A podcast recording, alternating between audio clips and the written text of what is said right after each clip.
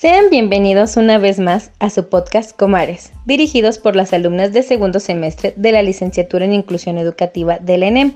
Les habla Ángeles, su conductora. En esta ocasión hablaremos de los componentes del lenguaje en torno a la discapacidad motriz.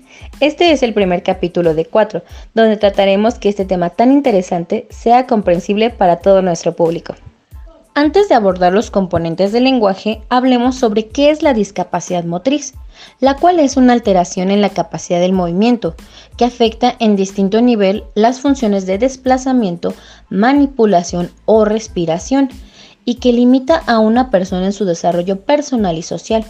En la discapacidad motriz van a intervenir las funciones cerebrales, las cuales envían información al cuerpo a través de los nervios sobre cómo movernos. ¿Esto qué quiere decir? Que cuando una persona tiene una discapacidad motriz, se verá afectado en el sentido que no sabrá su cuerpo cómo reaccionar o lo hará de una manera diferente.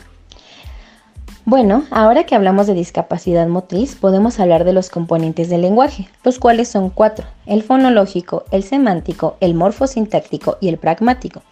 En este primer capítulo abordaremos el componente fonológico, el cual abarca el conjunto de sonidos del idioma, los cuales llamaremos fonemas. También va a estudiar las reglas que rigen la estructura, la distribución y la secuencia de los sonidos del habla la combinación de sílabas. ¿Esto quiere decir? Que este primer componente va a acercar a los niños a sus primeras palabras, a la primera comunicación que van a tener, que posteriormente a estos sonidos les darán un significado.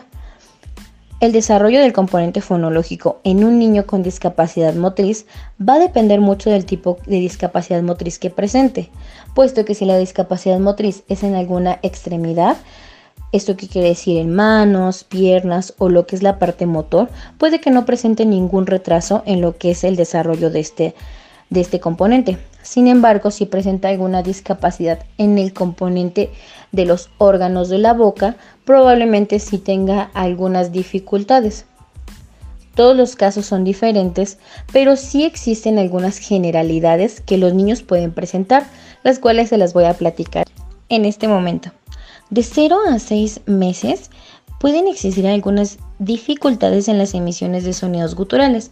Los sonidos guturales son aquellos sonidos que se emiten con la garganta, como por ejemplo el ga, el ma, que tienen eh, los niños al principio, son sus primeros acercamientos a las palabras. Pueden tener también un retraso en la percepción de su mundo exterior. Esto les puede dificultar en la misma emisión de estos sonidos a partir de los seis meses hasta el año van a tener alguna pronunciación en los fonemas.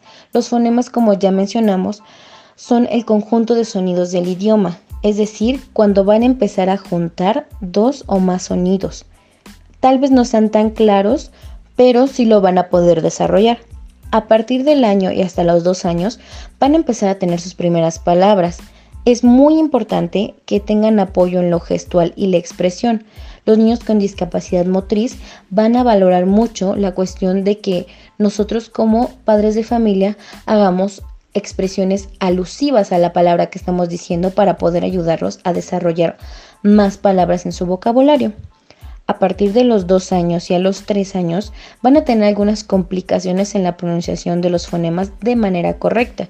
Esto es normal en el desarrollo, puesto que nosotros vamos a tener estas complicaciones en tanto a la R, en tanto a la TR, BR, todos estos que tienen un poquito más de movimiento con los labios probablemente les cuesten un poco el realizarlos a partir de los 4 y 5 años, el manejo de las entonaciones gruesas y las sustituciones son lo que se les podrían complicar un poquito, pero si lo trabajamos, los niños pueden desarrollarse y a partir de los 5 y 6 años pueden tener un vocabulario vasto que les permita esta comunicación.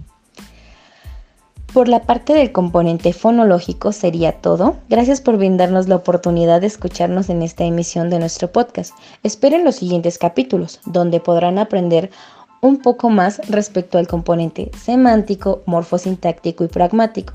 Es un placer el dirigirme hacia ustedes. Que tengan un excelente día.